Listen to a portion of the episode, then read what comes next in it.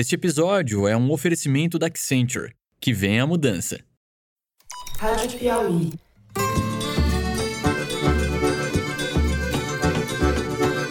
Olá, sejam muito bem-vindos ao Foro de Teresina, o podcast de política da revista Piauí. Como vamos viver, por exemplo, com o fantasma da eleição de 2022? E pedimos ao Tribunal Superior Eleitoral que decida a questão. Eu, Fernando de Barros e Silva, na minha casa em São Paulo, tenho o prazer de conversar com os meus amigos José Roberto de Toledo, aqui pertinho. Opa, Toledo! Opa, Fernando. Opa, Thaís.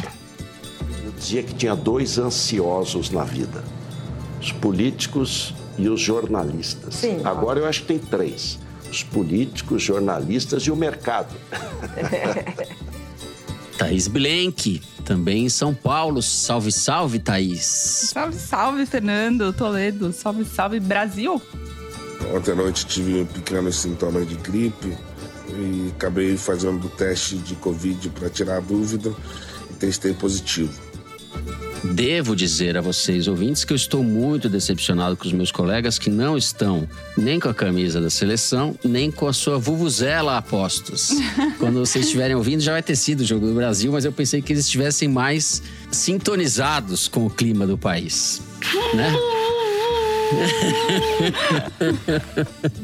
É o máximo que dá pra fazer. É o máximo. Vamos lá. Aos assuntos da semana. O presidente do Tribunal Superior Eleitoral, ministro Alexandre de Moraes, negou o pedido do PL, partido do presidente Jair Bolsonaro, para que fossem invalidados parte dos votos do segundo turno, sob alegação de problemas nas urnas eletrônicas. Moraes considerou que, ao recorrer à Justiça Eleitoral para mais uma vez atacar a lisura do processo de votação, Valdemar da Costa Neto, capo do PL, incorreu em litigância de má-fé. Isso acontece quando o juiz entende que a justiça é acionada de forma irresponsável e mal intencionada quando é instrumentalizada para fins espúrios. A multa da coligação que apoiou Bolsonaro foi estipulada em 23 milhões de reais e o fundo partidário dessa coligação, que ainda inclui os partidos PP e republicanos, além do PL, foi bloqueado até que a quantia seja paga.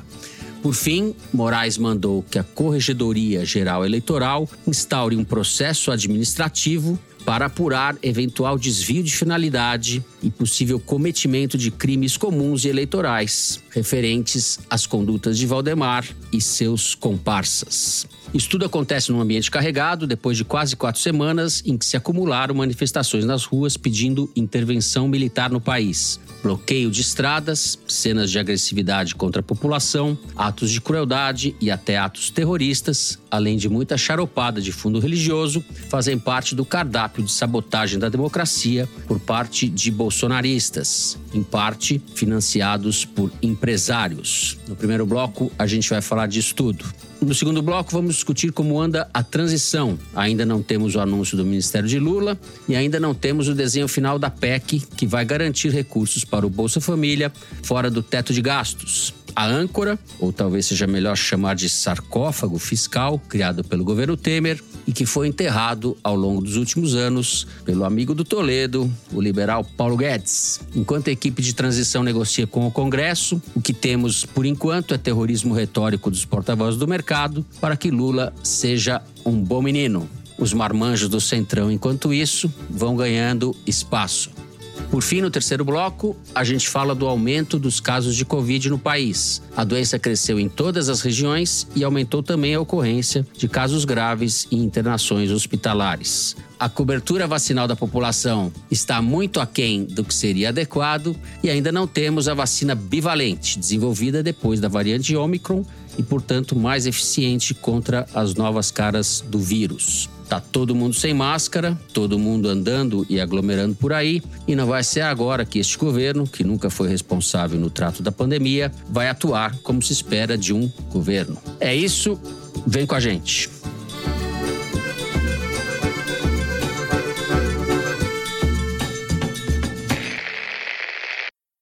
Muito bem, José Roberto de Toledo. Vamos começar com o seu amigo Valdemar Costa Neto, que levou uma invertida daquelas de Alexandre de Moraes. Então, Fernando, O Bolsonaro ficou 20 dias sem trabalhar, né? Pelo menos sem ir ao Palácio do Planalto. Ele já não trabalhava quando ia, então sem ir, então muito menos, né? E durante esses 20 dias, a única coisa que ele fez, aparentemente, foi conspirar. E faz parte dessa conspiração esse recurso ridículo que ele fez à coligação pela qual ele foi candidato, impetrar junto ao Tribunal Superior Eleitoral para tentar melar o jogo. Né? Só o segundo turno da eleição. Eles fizeram um relatório Mandrake. E isso passou para a mão do, do advogado do Valdemar da Costa Neto, Marcelo Bessa, que é aquele mesmo cara que planejou toda a prisão do Valdemar, quando o Valdemar foi preso na Papuda e depois mudou de presídio. Né? Ou seja, está com o Valdemar há muito tempo. E eles entraram com esse recurso ridículo, querendo que fossem invalidados os votos de 60% das urnas só do segundo turno, por um motivo que não se sustenta. O detalhe é que esse motivo, se valeria para o segundo turno, teria que valer não só para a eleição presidencial, mas para a eleição de todos os governadores, inclusive do governador eleito em São Paulo, Tarcísio, candidato do bolsonarismo, e teria que valer também para o primeiro turno, porque esse suposto problema nos logs das urnas também teriam acontecido no primeiro turno. E quando o PL entrou com esse recurso, essa foi a resposta imediata do Alexandre de Moraes. Falou: olha, ou você faz um apêndice na sua petição, incluindo a votação do primeiro turno, eu vou considerá-la inapta in limine, não vou nem analisar o mérito, eu vou rejeitar. Então é como se a coligação do Bolsonaro tivesse trucado, né? O que é um blefe. E daí o Alexandre de Moraes pediu seis.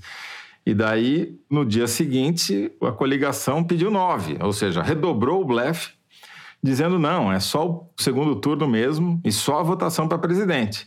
E na quarta-feira à noite, o Alexandre de Moraes pediu 12, que é, encerra o jogo, né?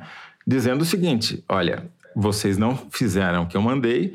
Mesmo assim, eu vou dar uma explicação técnica de por que o que vocês estão falando é absolutamente absurdo, nada ali se sustenta. Vocês não incluíram, como eu tinha dito que devia fazer, a votação do primeiro turno e a votação de governador no segundo turno. Portanto, essa é uma litigância de má fé. Vou mandar instaurar um inquérito criminal contra o Valdemar da Costa Neto e o Carlos Rocha, que deu o parecer técnico. Vou multar os três partidos da coligação que apoiaram Bolsonaro: PL, PP e republicanos, né? ou seja, o Partido da Igreja Universal, o Partido do Arthur Lira e o Partido do Valdemar da Costa Neto, em 23 milhões de reais. E vou congelar os fundos partidário e eleitoral de vocês até essa história se resolver. Pois bem, várias implicações nisso. Primeiro, Segundo Alexandre Rolo, que é um advogado especializado em direito eleitoral e professor universitário, os partidos da coligação do Bolsonaro não podem usar os recursos públicos do fundo eleitoral, muito menos do fundo eleitoral, mas tampouco do fundo partidário, para pagar essa multa de 23 milhões de reais.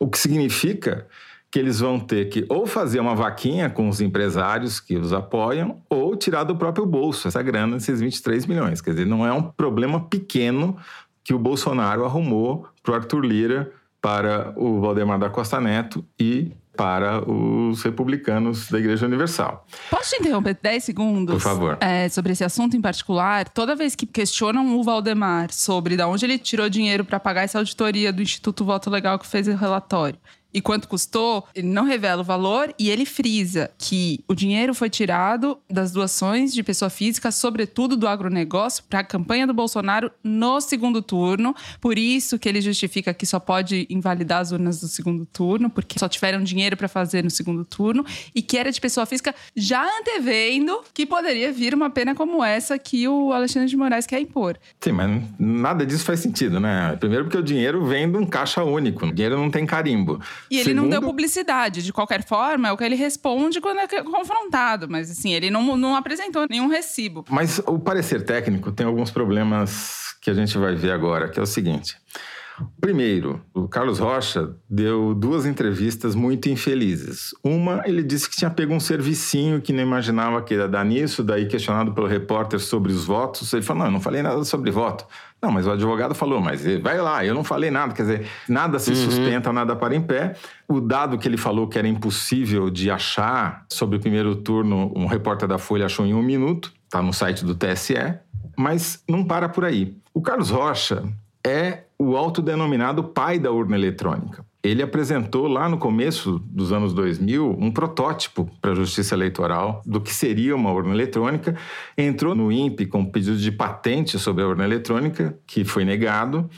E depois ele apresentou um segundo pedido de patente para uma impressora que é acoplada à urna eletrônica para imprimir o voto. Ou seja, se passasse o voto impresso, ele poderia pedir royalties sobre a impressora. Ele é parte interessada no caso. Essa patente caducou. Mas, obviamente, ele, se o negócio viesse a ser adotado, são milhares e milhares de urnas, ele, obviamente, ia pedir novamente dinheiro sobre. Ou seja, é tudo errado. Não salva absolutamente nada e ninguém nessa história. O Alexandre de Moraes tem toda a razão em multar pesadamente, como fez, e em mandar fazer um, um inquérito criminal, porque os interesses são inacreditáveis nessa história. Né? Então, essa história vai continuar, porque cabe recurso ao Pleno do Tribunal Superior Eleitoral. Então, embora ele já tenha liquidado a polêmica no que ele podia fazer de cara, essa história a gente ainda vai ter que cuidar dela, tratar dela em, em foros futuros.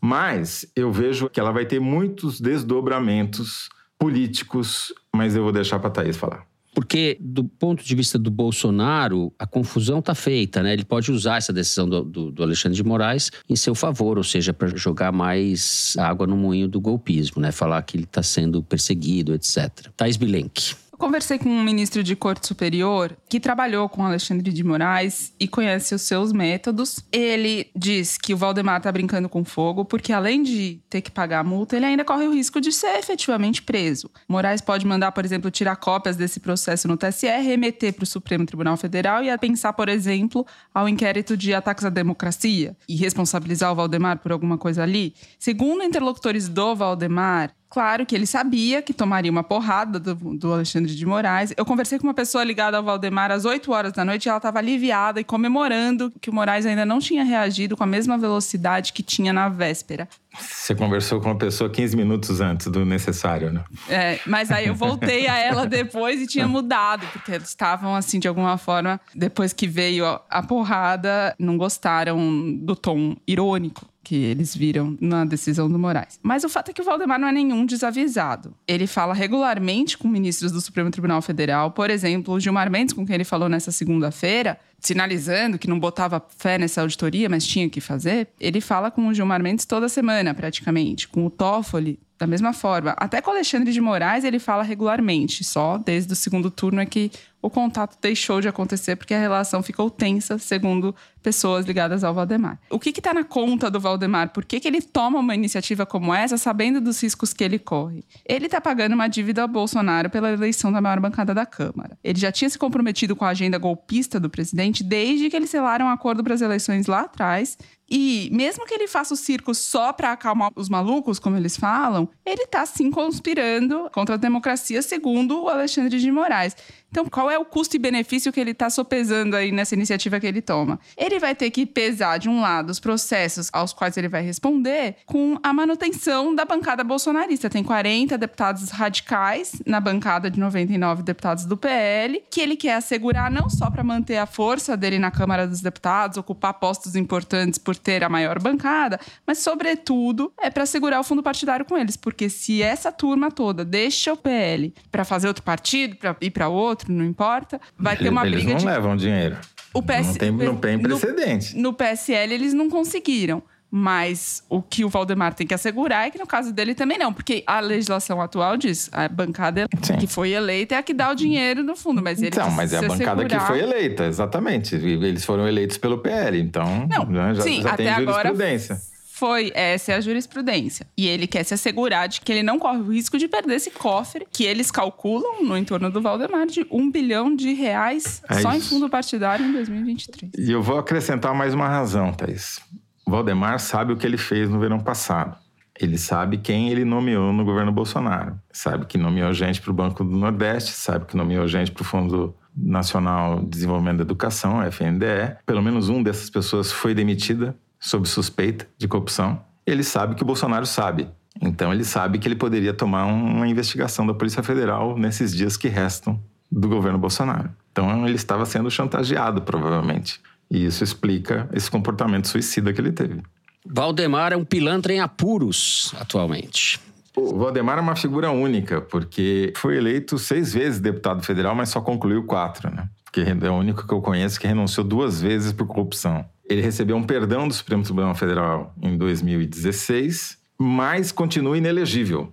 Ou seja, ele está sem mandato porque o perdão não compreende a elegibilidade. E ele é tão único que, mesmo quando ele estava totalmente sumido, submerso, ele não era presidente formal do PL, mas era quem mandava no PL, mesmo sem estar no cargo de presidente do PL. Ele é único em tudo isso. E é o único que eu conheço, Thaís, que eu lembro assim, que renunciou duas vezes por corrupção. Não foi uma, foram duas. É um caso único mesmo. O Zé tá falando de corrupção, corrupção que nem o Moro. Corrupção. É, corrupção é tanta que ele rouba o meio da palavra, corrupção.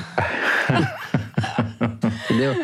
Eu queria, inclusive, fazer aqui uma retificação, porque eu tô lendo em um dos programas em que a gente se aprofundou no tema Valdemar Costa Neto, disse que ele era governo, sempre foi governo, e eu falei, não, calma aí, no governo Fernando Henrique, ele foi oposição. Bem, sim, ele foi de fato, mas ele só foi oposição porque o Fernando Henrique achava que os pedidos dele eram chantagistas demais e que ele só queria coisa, e que ele estava querendo aprontar demais, e por isso não aceitou, né, as ofertas prestimosa ah, ele ficou um de ano serviços. no governo, né? O primeiro ano do governo Fernando Henrique, ele fazia parte da base. Só foi oposição depois que teve esse rolo aí.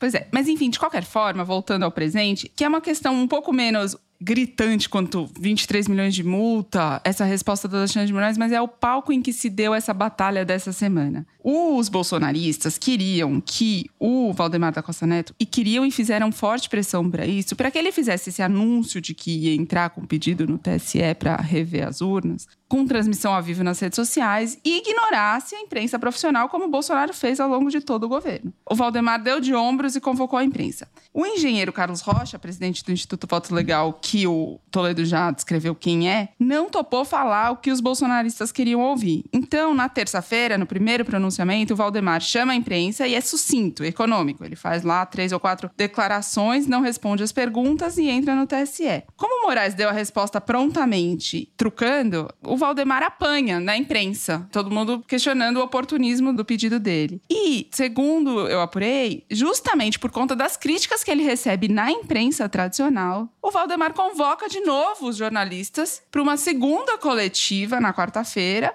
e aí decide ele falar com os jornalistas e responder perguntas dessa vez, coisa que na véspera ele não tinha feito, para poder reagir ao noticiário que estava contra ele. Isso é menos importante do que o, o, grande fato? É, mas é uma derrota para o Bolsonaro, porque ele conseguiu, ao longo dos últimos anos, passar a margem do meio em que essas coisas aconteciam, que era através né, da imprensa. Agora o Valdemar fez tudo do jeito tradicional que se faz esse tipo de circo. Bom, a atitude do Alexandre de Moraes talvez não fosse tomada por outro ministro. Então, não sei se o Valdemar esperava um revés desse tamanho. De qualquer forma, a gente tem uma junção aí nesse caso bastante didática dos estelionatários do Centrão e do Valdemar especificamente com a delinquência bolsonarista. Né? Eu não queria terminar o bloco sem que a gente comentasse um pouco a respeito da escalada golpista. Não é nem escalada, porque são atos que vêm e vai, daí Mas acontece tem num... uma escalada de. Eu concordo com você que não é uma escalada de volume, mas é uma escalada de intensidade, né?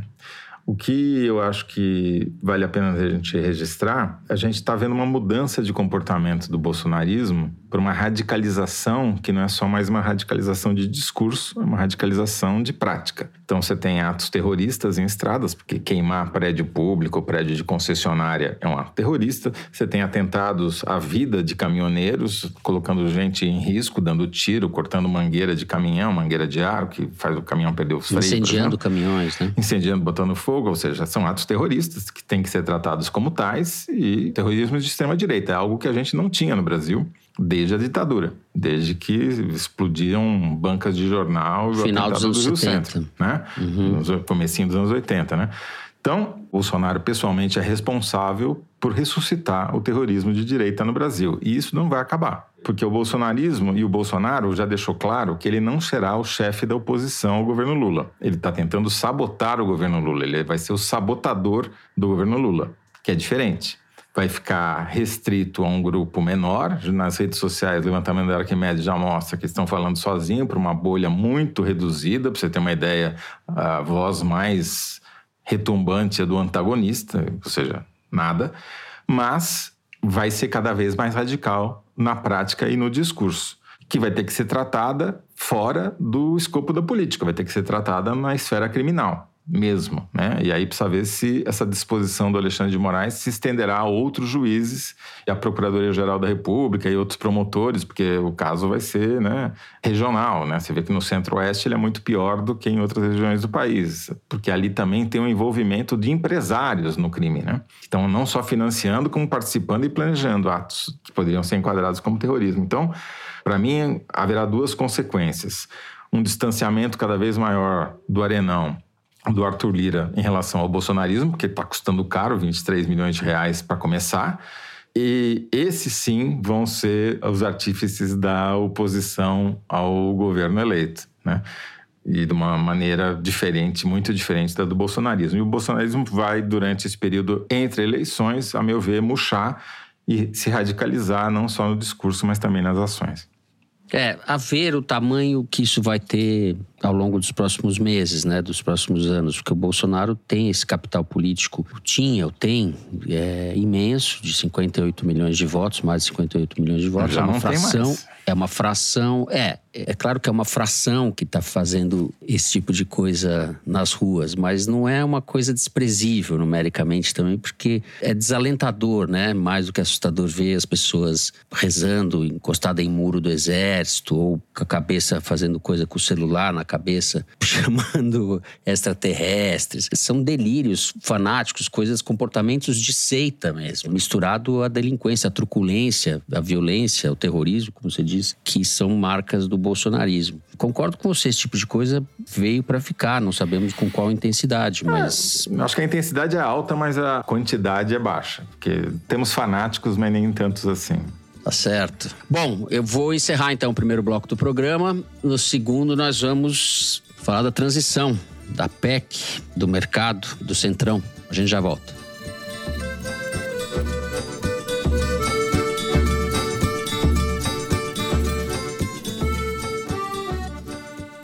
Se você acha que o 5G vai servir para melhorar a qualidade das chamadas de vídeo ou para assistir séries em 4K no celular, você só viu o trailer. Na verdade, o 5G vai ajudar a conectar não só pessoas, mas vai principalmente conectar as máquinas. Isso já está acontecendo hoje lá na fábrica da Stellantis, em Pernambuco, e com a ajuda da Accenture. Vamos lá, né? O 5G ele traz consigo alguns benefícios, como a questão de latência, em termos de alta velocidade.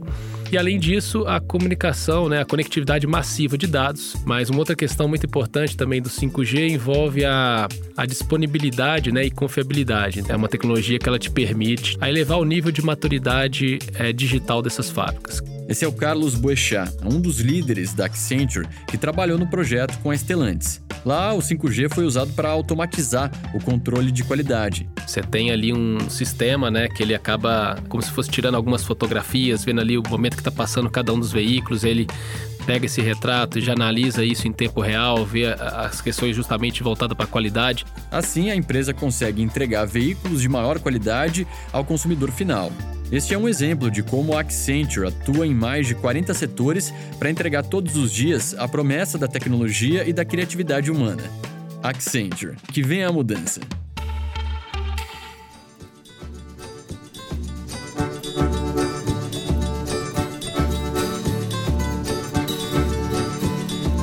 Muito bem, Thaís Bilenque. Está sendo negociada entre o governo, entre a equipe de transição e o Congresso, os termos dessa PEC. A notícia que se tem desde ontem, quarta-feira, é que o dinheiro destinado ao Bolsa Família seria reservado por dois anos e não pelos quatro anos, como queria inicialmente o Lula, o governo Lula. O que, que a gente tem de novo nessa negociação com o Centrão e o que eles estão aprontando? O Lula, Fernando, queria uma PEC ambiciosa. Assim que ele Uhum. eh, vence a eleição, ele queria não apenas os aumentos do Bolsa Família que ele prometeu na campanha, como ainda tirar o programa do teto de gastos de forma permanente, para, nos argumentos dele, voltar a ser uma política de Estado e não de governo. Ele queria ainda decidir para onde iriam os 100 bilhões de reais que estavam previstos para o Bolsa Família no orçamento do ano que vem e que vão ficar livres. O Congresso falou: opa, aqui não, quem manda é a gente, quem decide para onde vão esses 100 bilhões somos nós, você só aprova aí os 70, 80 bilhões que faltam para dar o complemento. E só em 2023,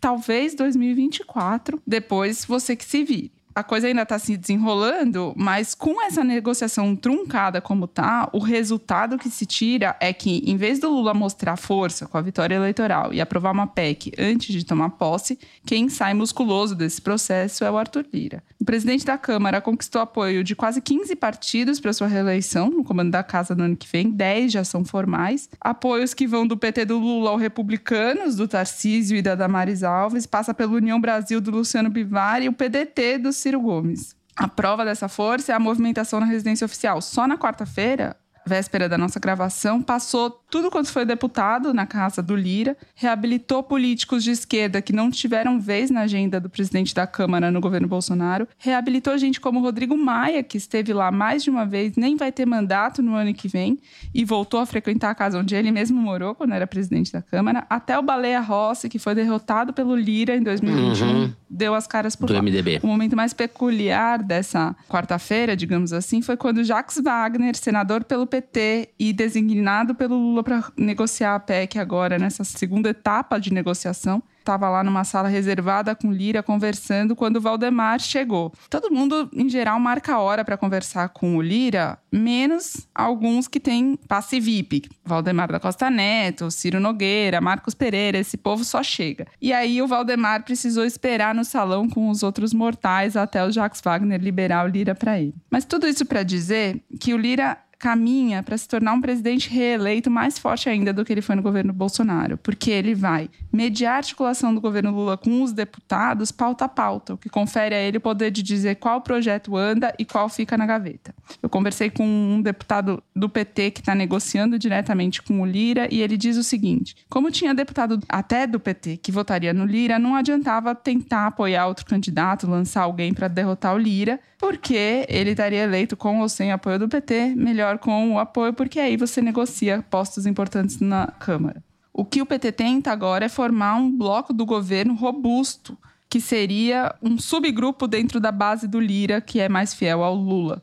Ou seja, o Lira vai ter lá os seus 400 e tantos deputados, 200 desses vão ser do bloco do governo se as negociações do PT derem certo. Os outros 100 vão para oposição, mas mesmo na oposição tem gente que é mais afinada com o Lira e com o Lula e, enfim, pode acabar votando com eles, então o número de oposição pode até ser menor. O que, que não está sendo negociado publicamente nessa história toda é o orçamento secreto. E esse negociador do PT com quem eu falei disse que isso nem sequer está na pauta. Bom, supondo que seja verdade, só supondo, se o PT apoia o Lira sem falar de orçamento secreto, ele está avalizando o poder do presidente da Câmara de decidir para onde vai boa parte dos 20 bilhões de orçamento secreto do ano que vem. Na campanha, o Lula chegou a dizer que ia acabar com essa farra das emendas do relator, depois atenuou a fala, disse que ia precisar impor alguns critérios e até agora ele não fez nada para mudar a realidade do orçamento secreto. O que faz com que o povo que fez o L de Lula com as mãos na campanha agora esteja fazendo é o L de Lira mesmo. ai, ai. Que tristeza é o Brasil, como diria aquele outro, né? Que tristeza. Até esqueci o nome do rapaz, do novo. Zé, enquanto isso, a Faria Lima. Não, eu não vou nem entrar na Faria Lima, porque vocês aí não entendem nada desse assunto, então não vale a pena falar sobre eles. Mas eu tenho uma visão um pouco diferente da Thaís. Diga o Lula, lá. O governo de transição tinha um problema gravíssimo que é o seguinte: você tinha um rombo nas contas públicas de 2023 que podia inviabilizar o governo antes dele tomar posse, né? Você não tinha dinheiro para pagar nada, inclusive os 600 reais do Auxílio Brasil que o Bolsonaro. Foi uma armadilha que o Bolsonaro deixou e que podia liquidar o governo realmente antes de 1 de janeiro. O que o governo fez, o governo eleito fez, na minha opinião, foi desviar o foco desse problema que podia inviabilizá-lo e criar uma discussão pedindo muito mais do que eles de fato saberiam que conseguiriam para negociar algo que viabilizaria pelo menos o primeiro ano de governo. E isso eles estão conseguindo fazer. Não só, talvez, para o primeiro, como até para o segundo ano de governo, o que já aliviaria pela metade as transações que precisarão ser negociadas com o Arthur Lira. Se você faz só em dois anos, você só vai ter que tratar com o Arthur Lira dessa vez, agora. Não vai ter que tratar daqui a dois anos, quando ele não será presidente da Câmara. Que é certo que ele vai ser o presidente da Câmara em 2023 e 2024, porque quando troca a legislatura, o presidente da Câmara pode se recandidatar à eleição, porque é uma nova legislatura, como se fosse um novo mandato, então não, não cobra. Então, do ponto de vista do governo, ele sabe que vai enfrentar um Arthur Lira muito forte, como a Thaís já descreveu. Se você não pode derrotá-lo, junte-se a ele. Foi o que o PT fez logo de cara, nem sequer cogitou em lançar uma candidatura paralela. Na verdade, apoiou o Lira antes até do União Brasil. Enfim, a minha leitura é a seguinte: se a PEC passar, nos termos que passar, já terá sido uma grande vitória para evitar que o governo acabasse antes de começar. Se passar tendo o dinheiro do Auxílio Brasil e essa grana que não é só do Auxílio Brasil, é de outros projetos sociais também, fora do teto por dois anos, terá sido uma enorme vitória, apesar de ser lido eventualmente como uma derrota porque você só vai ter que negociar com a Tulira agora, não vai ter que negociar com ele quatro vezes ao longo do mandato, né? No PT, a leitura é essa também, ele pede 200 para levar 100. Foi Sim, é, mas era desde o começo, né? A gente falou isso aqui. O pessoal da Faria Lima que não entende nada de política, que ficava né, especulando lá tal, sobe o dólar, cai a bolsa, parará, parará.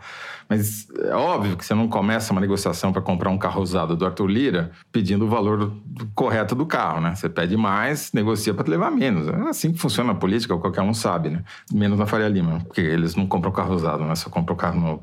Então, não sabe como as coisas funcionam. Basicamente, a minha leitura é essa. E, sem dúvida nenhuma, o Arenão está muito fortalecido. Mas vai ser um caso curioso de volta a uma situação que a gente vivia até cinco anos atrás, em que a oposição se dá por dentro do governo, porque não é que o Arthur Lira e o Arenão vão fazer oposição Sim, ao Lula, exatamente. não. Eles estão dentro do governo. Eles só vão cobrar, É. né? Não, exato, mas aí é uma questão de preço, entendeu? Não é uma questão de você vai entregar ou não vai entregar. Tudo leva a crer que vai ter uma negociação também na questão do orçamento secreto. Não vai ser eliminado. Ninguém tem capital político suficiente para acabar com isso. A não ser que o Alexandre de Moraes resolva entrar no jogo, mas também não acho que ele vai dividir as forças dele para esse aspecto também, né? Ou seja, não seria só o Alexandre de Moraes, tinha que ser todo o Supremo para acabar com a RP9, com a emenda do relator. Então, eu acho que você vai ter um processo de negociação permanente sobre até onde vão os poderes de cada lado. E vai ser uma negociação, toma lá da cá, como sempre foi. Sim. Agora, veja a dificuldade desse novo governo, né? Você tem, por um lado, as pressões sociais, o país está numa situação de quase calamidade. Você tem, além disso, uma pressão dessas viúvas da terceira via aí, ou esse pessoal da terceira via que tampou o nariz e votou no Lula, um pouco assim. A turma que queria que o Lula ganhasse, mas não ganhasse muito, ou seja, ele tem que ser um bom menino. E tudo bem para essa turma se o Lula simplesmente não, não pagasse esses 600 reais. Essa turma acha que tudo bem. O estelionato eleitoral, que seria a finalidade maior para a qual ele foi eleito, se ele não cumprisse, para essa turma, tanto melhor, né? Esse pessoal está pouco se lixando para isso. E você tem, além dessa, desse pessoal e além das demandas sociais, o que a gente falou no primeiro bloco, que é essa nova configuração da sociedade, esse novo normal, que não tem nada de normal, que é a extrema-direita,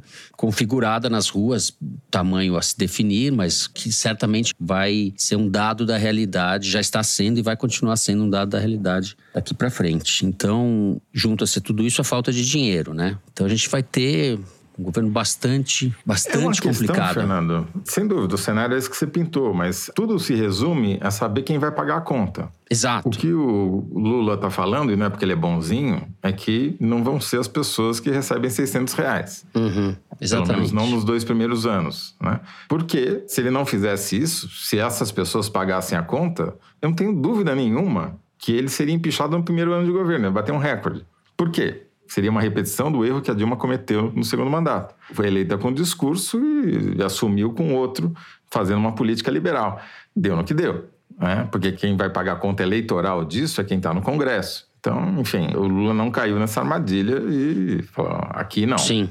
O que não deixa de me surpreender sempre é como parte do chamado campo democrático, ou não está nem aí, ou se esqueceu rápido de que a democracia ficou por um fio. Ela está por um fio ainda, mas é, o Lula ganhou a eleição. E as pessoas dão isso um pouco de barato, não consideram, né? É, talvez isso não tenha muita importância para essa turma que, na sua boa definição, não compra carro usado. Thais Bilenque. Olha, uma nota final aqui é só que o bolsonarismo, não só das ruas, mas o de Brasília também, configura dificuldades para o Lula no Senado, por exemplo, onde o governo não vai ter maioria, vai precisar construir. Já deu demonstrações na negociação dessa PEC da dificuldade que vai ser isso. Eles não conseguiram avançar como se conseguiu na Câmara com essa articulação do Lira. Então, eu concordo com você. Eu acho que vai ser um cenário que vai ser puxado. Por isso essa expectativa do Ministério do Lula para saber quem que vai estar tá na linha de frente para destravar esses nós. Vai ser puxado. Vamos encerrando o segundo bloco do programa por aqui. Vamos direto para o número da semana. É o número que é tirado da sessão Igualdades do site da Piauí. Diga lá, Mari. Qual é o número? Fernando, o número da semana é 349,90. O torcedor brasileiro precisa de R$ 349,90 para comprar uma camisa oficial da seleção. Isso equivale a 28,9% do salário mínimo atual. Entre as seleções campeãs que vão participar do Mundial, sem contar a Itália, que ficou de fora, o Brasil tem a segunda camisa mais cara em relação ao salário mínimo. A mais cara mesmo é a da Argentina, que para comprar você precisa gastar 29,4% do salário mínimo mas eu deduzo que isso foi antes da derrota para a Arábia Saudita.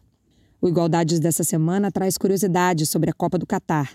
Entre elas, o fato de que o país tem a cerveja mais cara do mundo e que esse é o primeiro mundial com a participação de mulheres na arbitragem. São seis delas, o que representa 5% do total. Muito bem. Camisa brasileira, quanto tá a camisa? 349,90, 350 é isso? Reais. Que isso? Só que não tem, né? Além de tudo, só tem as falsificadas. Né? Querem cerveja, a minha parte. Não, é à toa que a CBF não larga o osso do contrato com a Nike. É, agora, falando um pouco, eu realmente não consigo usar Por uma camisa, camisa, de, camisa, dessa de jeito nenhum. Eu me senti um. sei lá o quê. Não consigo. Tudo Thais Milenk já comprou a dela. Ela não tá querendo pôr aqui para não chocar a audiência. Epatele bourgeois. Não vai pôr, Thaís? Opa, eu vou pegar minha cornetinha, minha vuvuzela, minha camiseta tá oficial certo. de 350 reais, a cerveja cara lá do Qatar e vou ver todos os jogos no Percum. E depois Se ela eu tivesse comprar a camisa, sei lá, ia fazer camisa do de pesadelo. Senegal, pegar uma camisa assim. Mas é mais divertido nas atuais circunstâncias. Muito bem, deixamos esse momento Vuvuzela para trás. No próximo bloco, a gente vai falar de Covid. A gente já volta.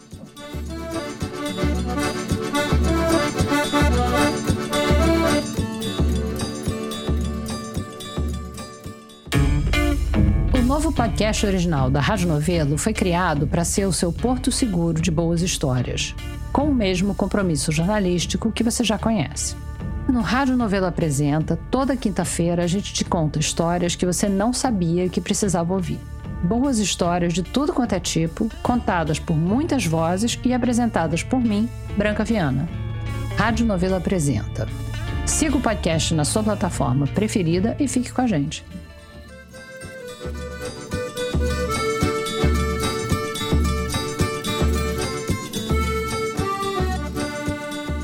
Muito bem.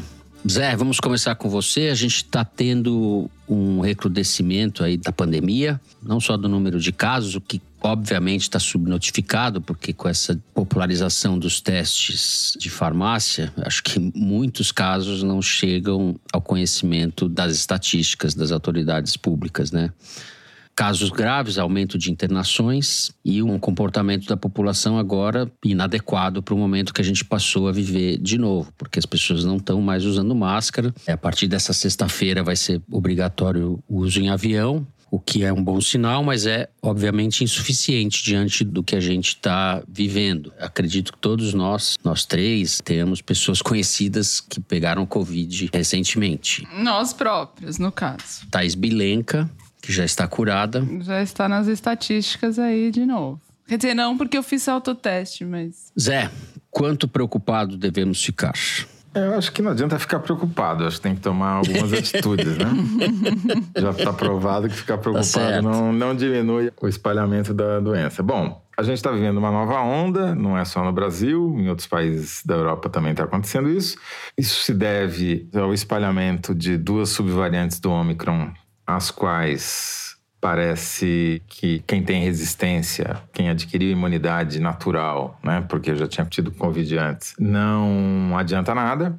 Então, ajuda no espalhamento. E, felizmente, as vacinas que nós tomamos no Brasil, especialmente quem tomou as duas doses de reforço, que infelizmente é só metade da população, essas pessoas estão menos sujeitas a ir parar no hospital. Então, o que a gente Uma está dose de reforço é metade da população, as duas é 16%, né? É, exatamente. Mas pelo menos uma dose de reforço de uma vacina diferente da que tinha tomado nas duas doses obrigatórias ali, que já diminui o risco de a pessoa desenvolver uma doença mais grave e parar no hospital. Mas, como a taxa de cobertura da dose de reforço é baixa. Estão crescendo os casos de internação hospitalar por Covid nas últimas semanas. Isso tem a ver com vários fatores. Primeiro é que, como era de se esperar, depois de três anos de pandemia, Ninguém aguenta mais ficar em isolamento. São medidas que nem se discute mais, porque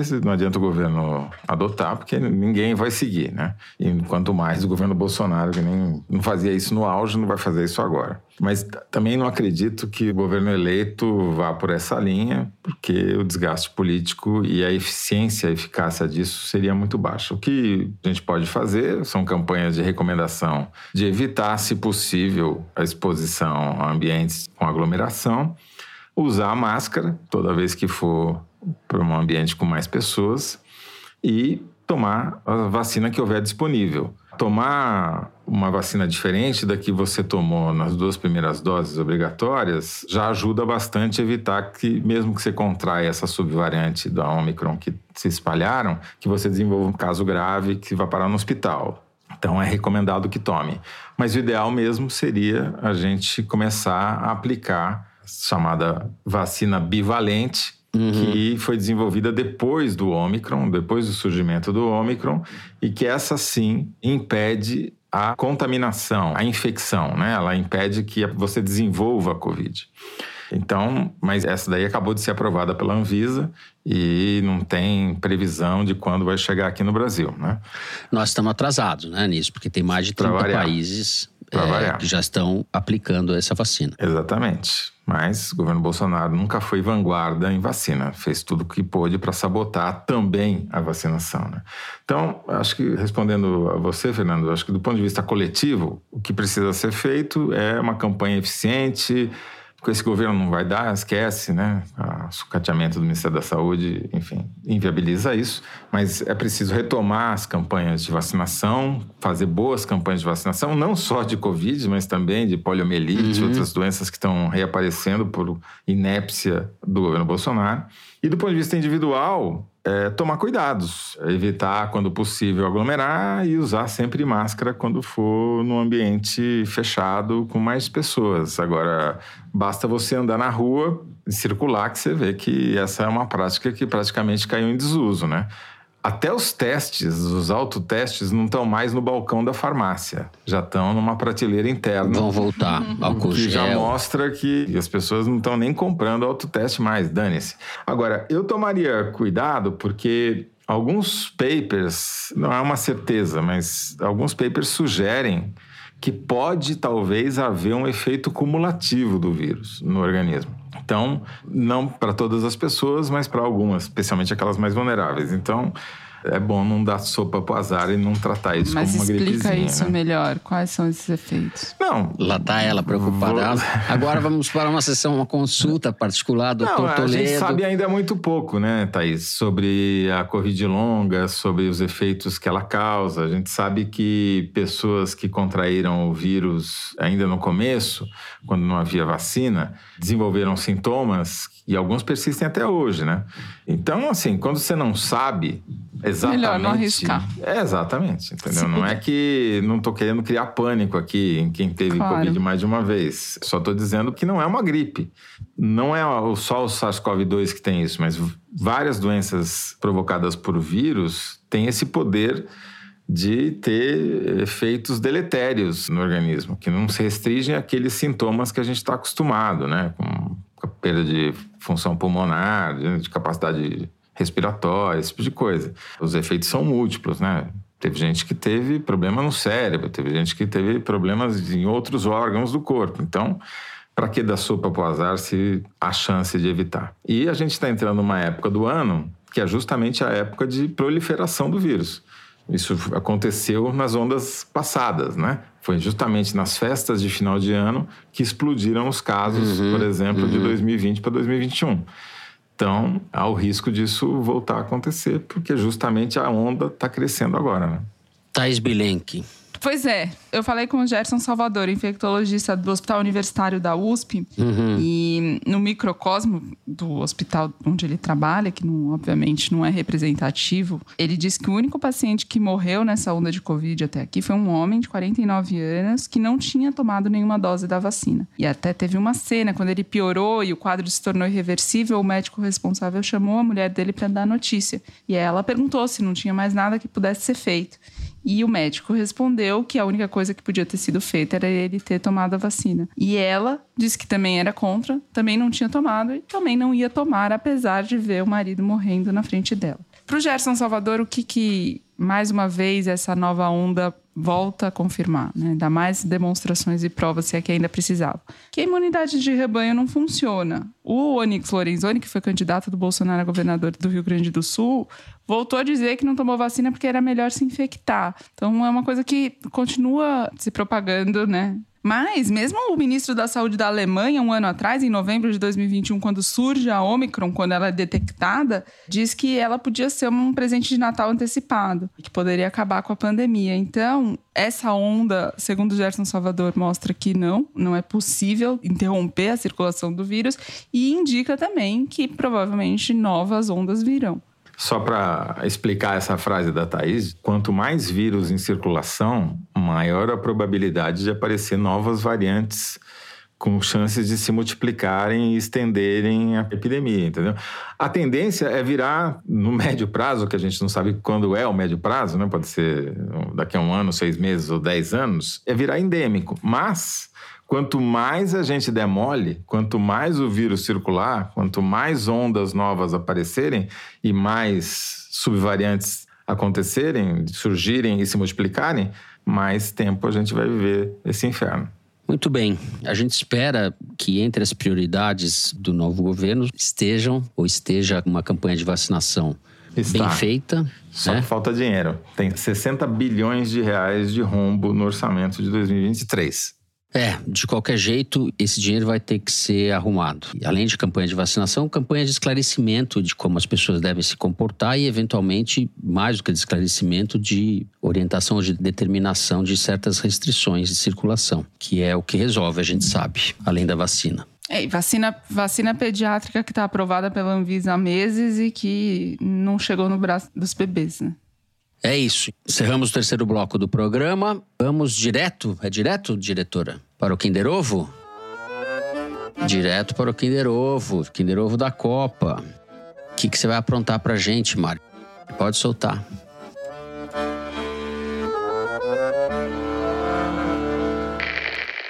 Pessoal, acabei de ter uma agenda com o presidente Bolsonaro. Essa notícia que está veiculada, espalhada em todo o Brasil, de que ele está internado, de que ele foi internado É o sanfoneiro? com dores abdominais, é fake. É o sanfoneiro. O presidente está bem, obrigado. O presidente está se recuperando do problema que Ah, é ele o teve na Gilson perna. Machado. E quero dizer Mas o Gilson seguinte, Machado não é o presidente não parou de trabalhar um É o segundo sanfoneiro. desses dias. O presidente trabalha 18 horas por dia e eu sou testemunha disso. É o sanfoneiro, Mari. É o Gilson Machado, é o sanfoneiro, né? É o sanfoneiro. O Toledo acertou antes de mim, mas É eu falei. É. É que eu não, eu, eu não guardo o nome desse cara, né? Então, pra mim ele é o sanfoneiro, não é nada mais do que um sanfoneiro. Ex-ministro foi- do Turismo. E que foi readmitido como presidente da Embratur depois de perder a Exato, eleição. recém-nomeado. é. Temos isso. Bom, depois desse momento glorioso do Toledo, continuamos com o Toledo, porque temos agora, daqui a pouco, dia 3 e 4 de dezembro, o Festival Piauí de Jornalismo, que vai ser na Cinemateca Brasileira em São Paulo. Os ingressos para o auditório principal estão esgotados. Mas temos novidades, Toledo. Temos ingresso ainda no auditório, numa transmissão que vai ser feita na sala ao lado, é isso? O sucesso do festival é tão grande que tivemos que abrir uma segunda sala, onde haverá um telão em que serão projetadas as conversas, as entrevistas que estarão acontecendo na sala ao lado, com ingresso reduzido, mas é como se você estivesse lá, porque você vai ver a gente, vai ver as pessoas, vai poder conviver com os jornalistas da Piauí e com os convidados. Então, não perca. Muito bem. E vamos ter no domingo, é isso? No dia 4, portanto, um foro ao vivo. Foro ao vivo com Thaís Belenque, Fernando Barros e um transeunte. Muito bem. Recado, convite feito. Vamos pro Correio Elegante. A melhor parte do programa, não é isso? Que não depende da gente, mas de vocês. E eu vou abrir falando de um torcedor do Galo aqui. Mandou uma carta, Donato Azevedo, de Belo Horizonte. Diz o seguinte: na busca por um livro na casa da minha mãe, não era Adorno, tá? Me deparei com Piauí de 2007 e vieram à cabeça mil coisas, entre elas que essas revistas já devem ser mais velhas do que alguns ouvintes do foro. Como o tempo é implacável, mas sou grato pelo conteúdo que vocês produzem, o escrito e o declamado, porque o foro é poético. E esse tempo implacável me deu de presente a recente descoberta de que vou ser papai pela primeira vez. E por não saber ainda o sexo do bebê, resolvi chamar o brotinho de feijão de 6 milímetros que gesta minha esposinha de Teresiner. Sem a certeza de ser menino ou menina. Ao menos ouvir o foro semanalmente já está garantido. Um abraço a todos vocês. E por favor, digam a Evelyn que sim, o ouvinte liga muito para a edição. Ela vai entender. Esse é um recado para Evelyn, nem eu entendi. Fica esse recado. Então, olha, felicidades para você, Donato. Para É. o Teresiner, que vem por aí, e para a esposinha, que não sabemos o nome da esposinha, que eles chamam de esposinha. Parabéns à família. É isso aí. Mais Hum. um Teresiner. Mais um Teresiner.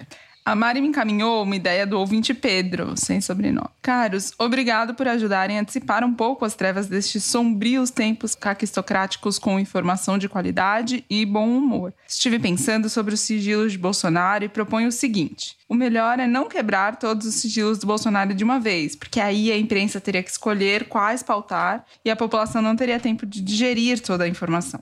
Proponho a campanha Um Sigilo por Semana, começando do mais leve até o mais grave. Vamos fazer chegar ao Lula? Abraços. Pedro tá ansioso para 2023. Olha, vai ser necessário, viu? Porque a gente está mal acostumado com notícias escabrosas, escandalosas e sem relevância, né? Bom, a Isabela Norton escreveu o seguinte. Apesar de jornalista não praticante com admiração pelo rádio, nunca fui muito fã de podcasts até que o casal de amigas, Clara e Sofia, apresentou o foro a mim e ao meu digníssimo conge, Tiago Marnet. Pronto, viciados. Hoje o foro é pano de fundo de nosso café da manhã, é trilha sonora de viagens e é até cumprimento nas nossas ligações. Quando o Tiago está embarcado, atendo dizendo: Opa, Toledo. Ele responde: Opa, Thaís. No próximo dia 26 é aniversário dele, junto com o Fernando Barros. É sagitariano e fica introspectivo na data. Mas acredito que um parabéns dessa bancada maravilhosa poderia trazer um brilho especial para o aniversário. Feliz aniversário, Tiago e Fernando. Um abraço carinhoso desses fiéis ouvintes habitantes de Juiz de Fora, terra da facada, mas que colaborou magistralmente com a virada de Lula em Minas nesta eleição. Muito bem. Como gente sabe do meu parabéns, aniversário? Não é Tiago e dia- Você Não é dia 26 meu aniversário. Não, não. É porque você é Desculpa, Sagitário. é que quem leu não sabe ler. Então ele quis dizer o seguinte: no próximo dia 26 é aniversário dele, que, junto com Fernando Barros, é sagitariano. Ou seja, os dois são de Sagitário, se eu entendi mas não falei direito. É. E como sabe que eu sou Sagitário? Será que é do Porque você disse na, na- no Twitter. Ah, tá certo, eu disse no Twitter. Bom, eu tenho que também mandar uma mensagem especial para uma ouvinte, a Cris Nogueira, que é uma pernambucana radicada em Ouro Preto e que, segundo a Clara Gelstab, concorre ao título de grande, se não maior fã do sequestro da Amarelinha e do Foro de Teresina. Então, estamos aqui mandando um feliz aniversário para a Cris, que também faça aniversário neste mês, no dia 22. Não está claro se é dia 22 de novembro ou 22 de dezembro, mas. Se dia for 22 de novembro, já foi. Muito bem, é isso? Muito bem, assim a gente vai encerrando o programa de hoje. Se você gostou, não deixa de dar five stars no Spotify. Segue a gente no Apple Podcast, na Amazon Music, favorita no Deezer.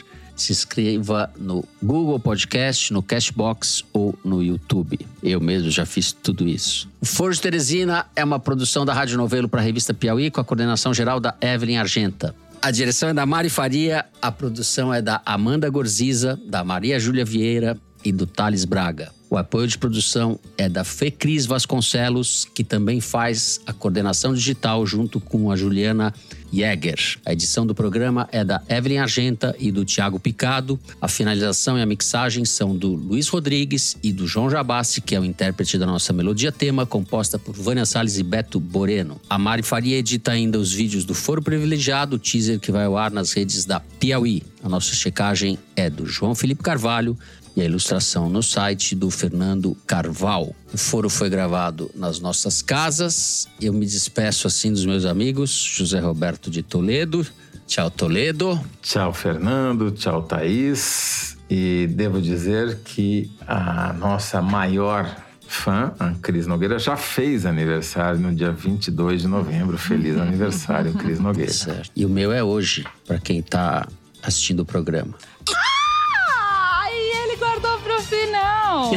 Mas essa parte vocês não precisam pôr, né? Não, Vai precisa ter que dizer. deixar, Feliz aniversário para. Fernando Feliz Barros.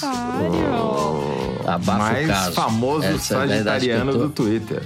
Abafa o caso. Vamos fazer uma pastral seu de presente Tchau, te Thaís Bilenque. Pode ir lá ver programa. Ucrânia e Itália na Copa. Agora, meio-dia tem Ucrânia versus Itália. A Eu Thaís volto é- com seu mapa astral semana que vem. O Fernando pediu o presente de aniversário dele pro Neymar. É, opa, tá certo. E pior que eu vou torcer pro Brasil. Uma vergonha, mas eu vou. Tá bom. Então é isso, gente. Boa semana a todos. Até semana que vem.